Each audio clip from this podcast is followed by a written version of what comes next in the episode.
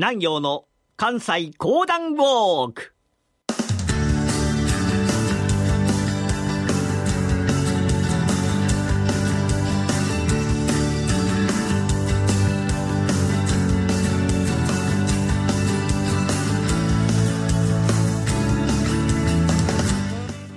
南陽の関西講談ウォーク。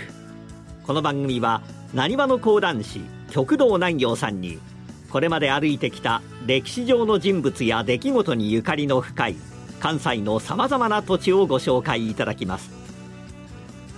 忘れられていたなにわの恩人五代友厚にまつわる大阪の史跡を巡る旅。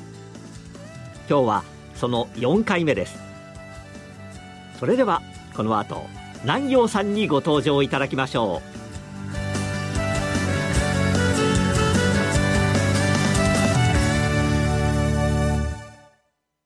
日本赤十字社では4月14日に発生した熊本地震の救援事業を支援するため皆様から義援金を受け付けています。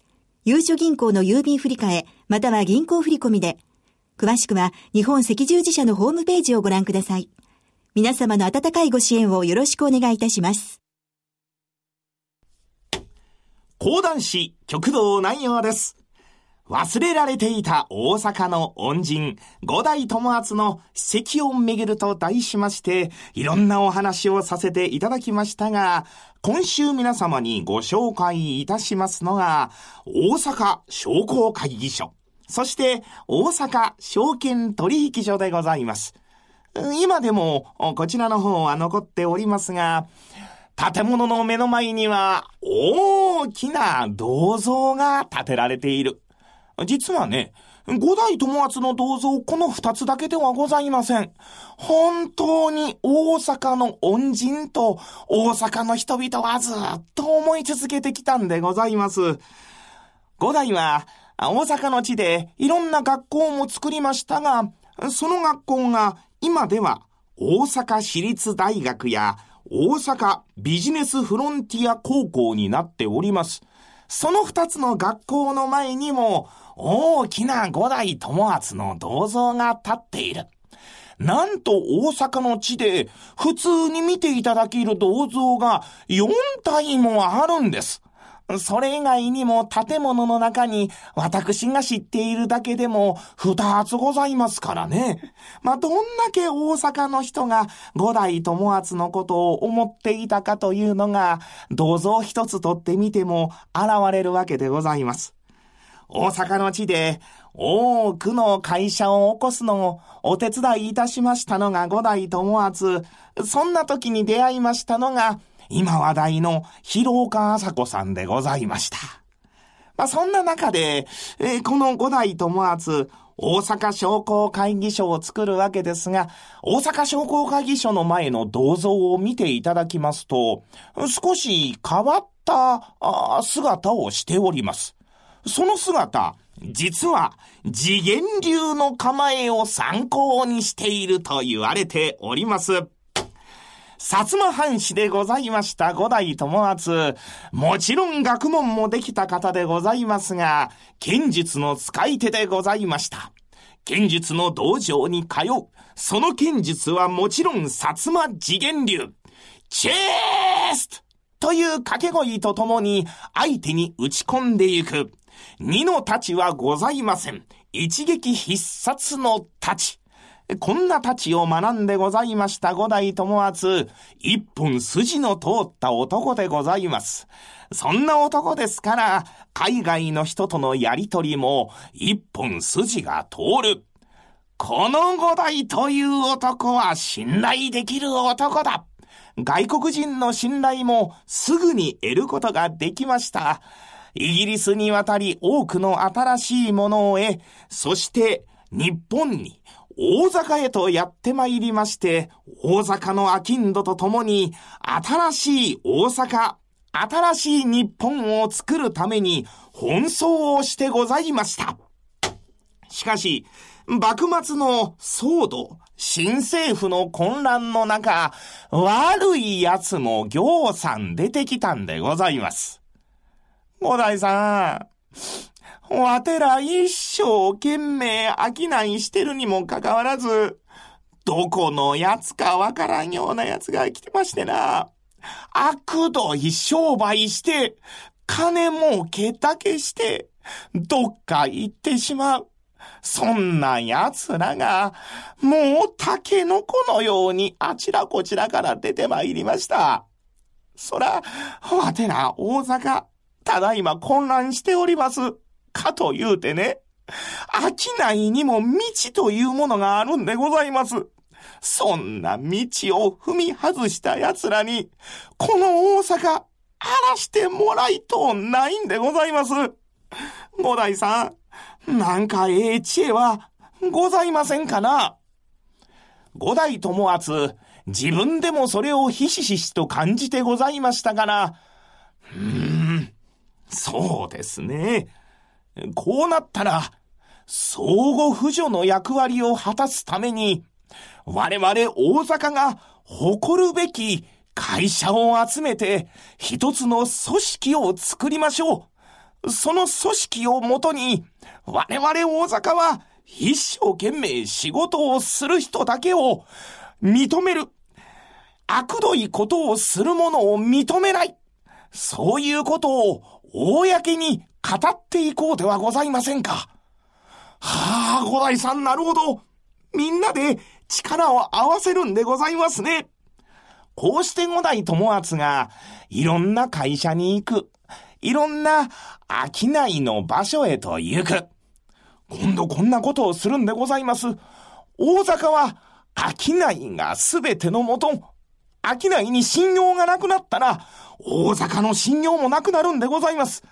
どうか参加してください。参加していただくにつきましては、こうこうこういうものがかかります。まあ、ところがね、大阪の商人も皆が裕福だったわけではございません。皆が、ああ、そんなかかるんやったら、わしんところは無理でございますな。わしんところも無理でございますな。なかなかまとまらない。しかしながら五代友厚、そこは一本筋の通った男でございます。大阪のために、大阪のためによろしゅうお願いいたします。必ず、必ずこの組織を立ち上げて、皆様のために役に立つものにしていきますから。五代友厚のこの思いが通じたものか、60以上の会社が集まりまして、起こしましたのが、今の大阪商工会議所の元になります集まりでございました。皆様、本当によう集まってくださいました。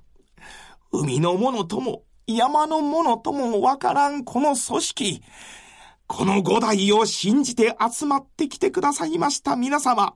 決してこの五代、裏切るようなことはいたしません。必ず大阪のために尽くして参ります。それまでも五代は大阪のために尽くして参りましたが、この商工会議所の元になるものを作ってから、さらにさらに命を削っていくのでございました。そして彼の心の中にありましたもう一つのもの。イギリスに互角に戦うためには、多くの人々がお金を出し合って、そして会社を作っていく。そのためには、大阪証券取引所の元になるようなものを作らなければいけないという考えでございました。多くの人々に話をする。五代さん、またそんな新しいことを。でも、五代さん、あんたがずっとこの大阪の地でやってきなはったこと、我々は見てました。だいぶ混乱も収まってまいりましてな。大阪も、やっと未来が見えるようになった。明日を信じることができるようになりました。五代さんがおっしゃるのなら、間違いないんでしょうな。その新しい取引所というやつ、私どもも力を出させてもらいますと、多くの人々が喜んで参加をする。見事この取引所は新しい出発を迎えたのでございました。これが元となりまして、大阪の地には新しい会社があちらこちらに出てきた。みんなこう言うたそうでございます。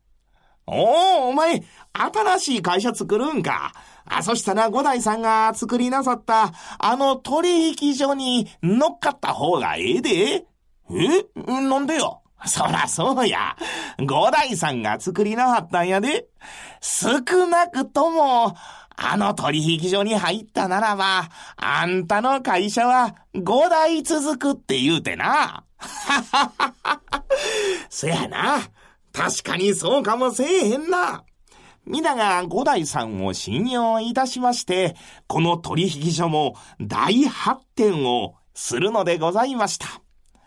それからも五代友厚のもとには新しい会社を作りたい人々がやってきては、五代さん、こんなことを考えてるんですが、五代さん、これはいかがでございますか？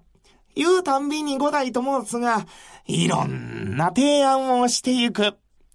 今、大阪に造幣局があるのも、実は五代友厚の力がそこにあったと言われてございます。五代友厚、東京におります時に、持病を悪化させて亡くなったわけでございますが、大阪の地に、その体が戻ってまいります。お葬儀の席には、なんと、五千人を超える人々が集まり、五代友厚を弔ったそうでございます。五代さん、あんたのおかげで、この大阪、元気になることができました。その後大阪は空前のいい景気、いよいよ大大阪時代というのが訪れるわけなんでございます。まさに今まで忘れられていた大阪の恩人、五代友厚の足跡は今でも大阪の地に多く残ってございます。ぜひとも皆様、一度お越しくださいませ。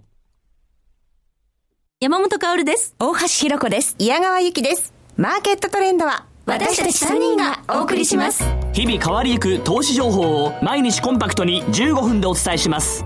マーケットトレンドは月曜から金曜夜6時、トコムスクエアから公開生放送。